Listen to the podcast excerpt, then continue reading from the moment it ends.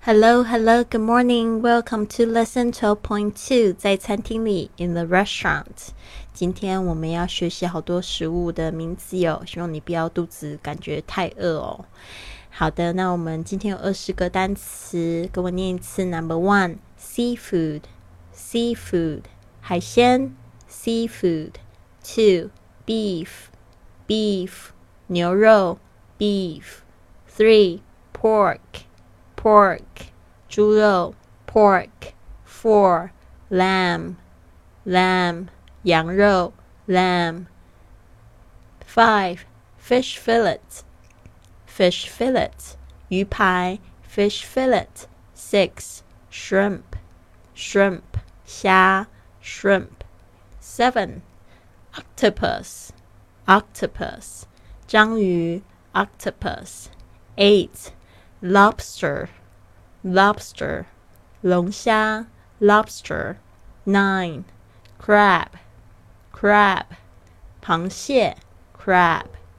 Ten, rib, rib, 肋骨排 rib.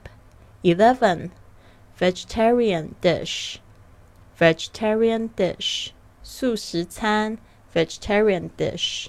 Twelve, spicy, spicy.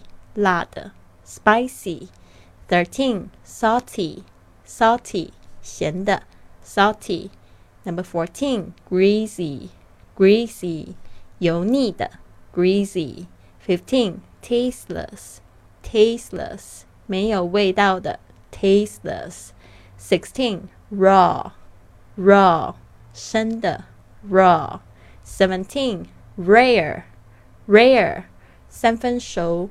rare. Eighteen, medium, medium, 五分熟 medium.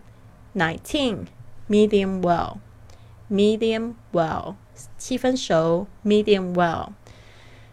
Twenty, well done, well done, 全熟 well done.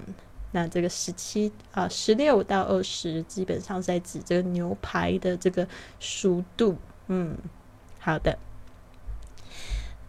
讲了有一点在流口水的感觉。Anyways，那个今天有参加训练营的同学，别忘听过了，要记得交交你的语语音作业哦。I'll see you soon. Have a wonderful day.